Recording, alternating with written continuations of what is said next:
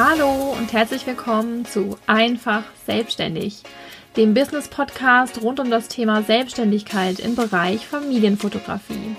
Ich bin Julia, die Babyfotografin, Coach und Mama.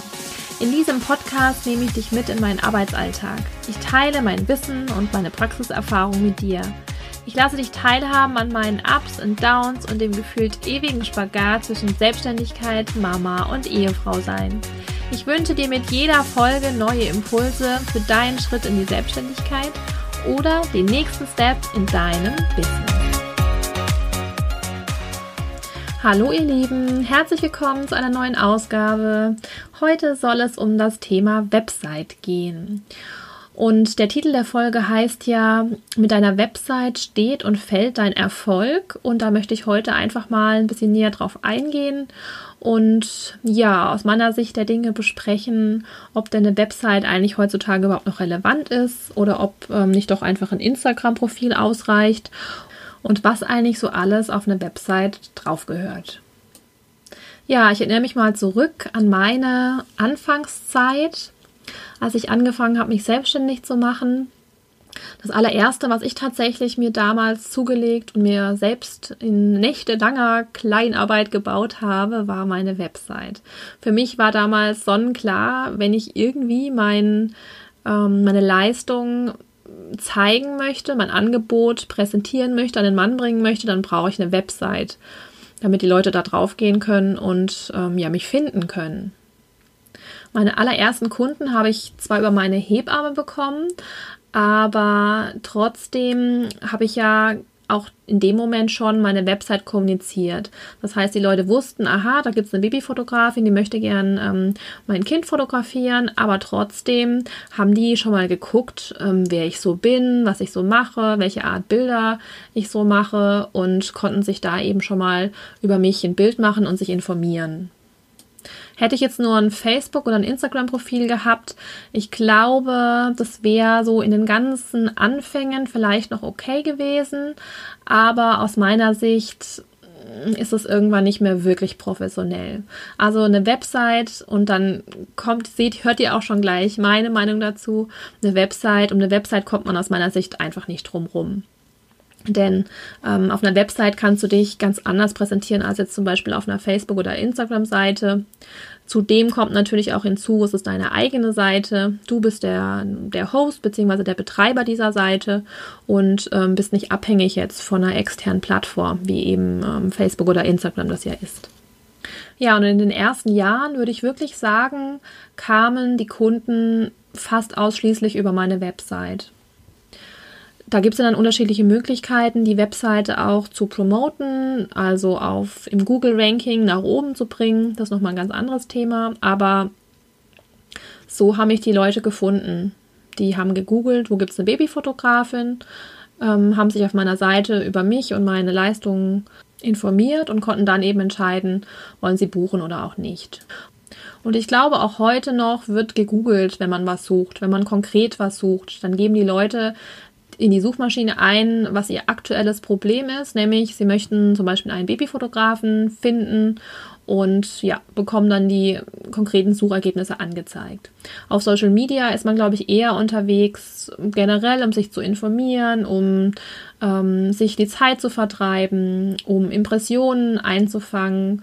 Und natürlich kann es sein, dass man dabei auf ähm, jemanden wie eine Babyfotografin stößt und vielleicht merkt man sich das auch, speichert das ab, abonniert den Kanal, um für den Fall, wenn man irgendwann mal ja, jemanden braucht, einen Fotografen, ähm, um dann auf denjenigen zurückkommen zu können.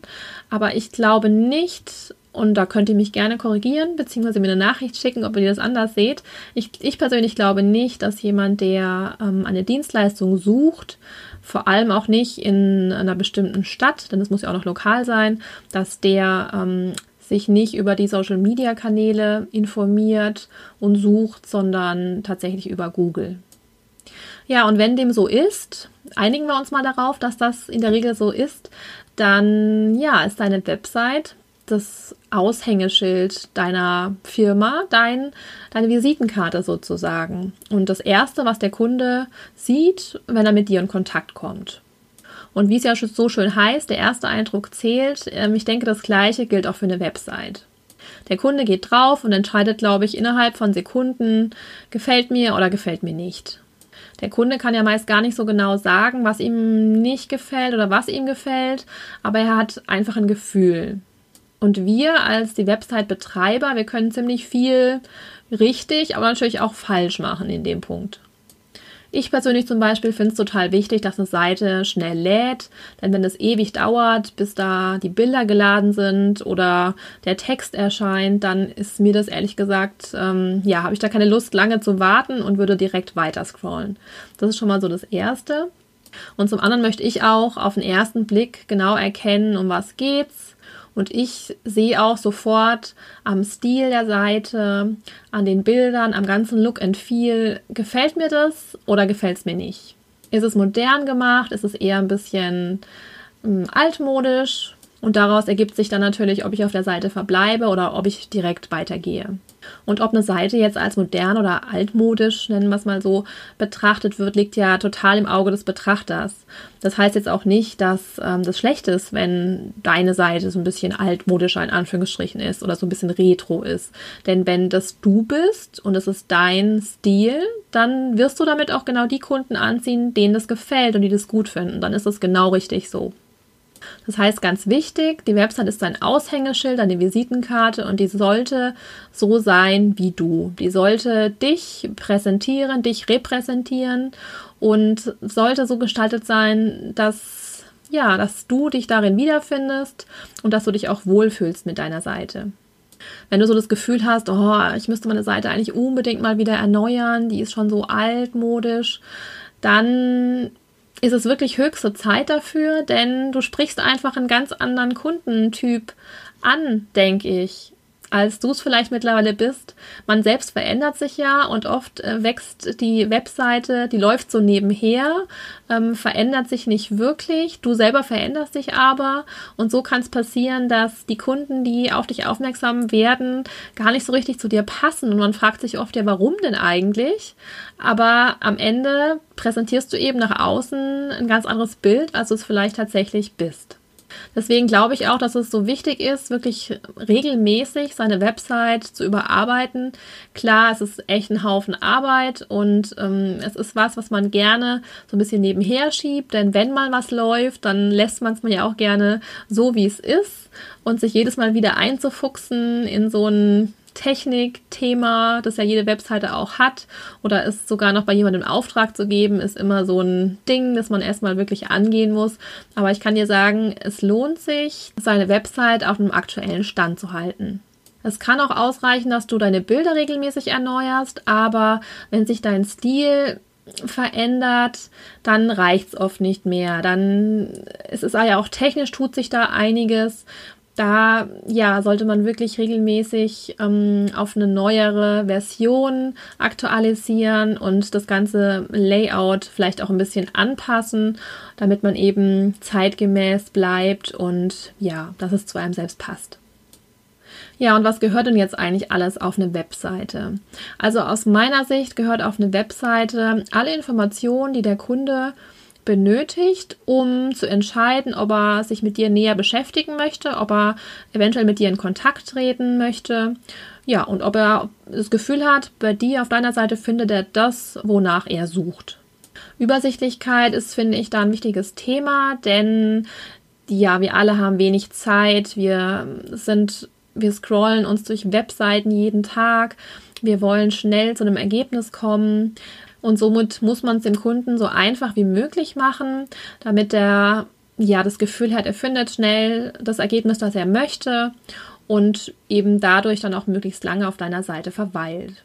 Bei Fotografen ist es natürlich absolut essentiell, dass äh, möglichst aussagekräftige Bilder zu finden sind. Der Kunde soll sofort sehen, was ist das für ein Stil, was hat der Fotograf für einen Stil, was macht er für eine Art von Bildern, ähm, bin ich da richtig, wenn ich nach Babyfotografie suche und ich finde erstmal Hochzeitsbilder, ja, dann, und dann muss ich erstmal durchscrollen, macht die auch Babys, dann ist es wahrscheinlich nicht ganz so optimal, wie wenn er direkt ähm, oben auf der ersten Seite Babys findet.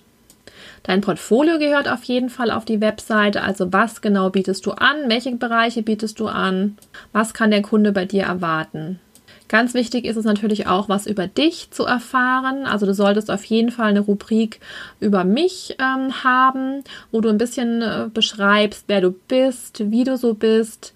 Ähm, am besten natürlich auch noch mit einem Bild von dir, damit der Kunde schon mal weiß, mit wem er es da genau zu tun hat. Ganz wichtig auch immer, ganz oben direkt ist äh, der Kontakt, vielleicht sogar eine Telefonnummer. Das habe ich persönlich jetzt nicht, aber ähm, ich sehe das öfter mal, dass ähm, Website-Betreiber ganz oben direkt eine Telefonnummer stehen haben, dass derjenige, der Kunde nicht lange suchen muss. Wie komme ich mit der jetzt in Kontakt? Ich habe den Button Terminanfragen, da klickt man direkt drauf und findet dort dann auch meine Telefonnummer. Aber der kürzeste und einfachste Weg wäre es tatsächlich direkt oben die Telefonnummer mit reinzuschreiben, sodass du ohne einen einzigen Klick direkt den Telefonhörer in die Hand nehmen kannst und ähm, ja, dich melden kannst. Beim, bei einem Fotografen kann natürlich auch noch was über das Studio stehen. Wenn derjenige sowas hat, wenn er mobil unterwegs ist, dann wäre das auch nicht schlecht, das dann zu erwähnen in dem Fall. Außerdem kann es natürlich auch ein bisschen äh, über den Ablauf von zum Beispiel einem Shooting gehen, damit der Kunde so eine etwa eine Ahnung bekommt, ähm, genau, was er da bei dir erwarten kann. Und was natürlich auch überhaupt nicht vergessen werden darf, ist das Impressum und der Datenschutz. Ganz unten findet ihr das zum Beispiel auf meiner Seite. Und da ist es ja dann auch im Punkto Datenschutz ganz wichtig, dass es DSGVO-konform alles ist. Und genau, informiert euch da gut, was ihr da machen müsst, was ihr da genau ähm, schreiben müsst. Da gibt es im Internet, kann man da Vorlagen finden, ähm, beziehungsweise diese Generatoren, wo man seine eigenen Daten einfüllen kann und ähm, ja, die man auch auf jeden Fall verwenden darf. Ja, und dann der letzte und wahrscheinlich spannendste Punkt, ähm, die Preise. Was ähm, kommuniziere ich da auf meiner Website? Und weil das Thema Preise auf der Website nochmal so ein großer Bereich ist, so ein großes Thema, möchte ich das gerne in eine nächste Podcast-Folge packen und das hört ihr dann am Donnerstag. Ich würde mich freuen, wenn ihr wieder ein kleines bisschen mitnehmen konntet aus dieser Folge und freue mich, wenn ihr beim nächsten Mal wieder reinhört. Bis dann! Danke für deine Zeit. Ich hoffe, dir hat diese Folge gefallen und du konntest etwas daraus für dich mitnehmen. In diesem Fall freue ich mich riesig, wenn du meinen Podcast bewertest. Dazu kannst du ganz nach unten scrollen und im Bereich Wertungen und Rezessionen kannst du ganz einfach auf die Sterne klicken, die du vergeben möchtest. Und das war's dann auch schon.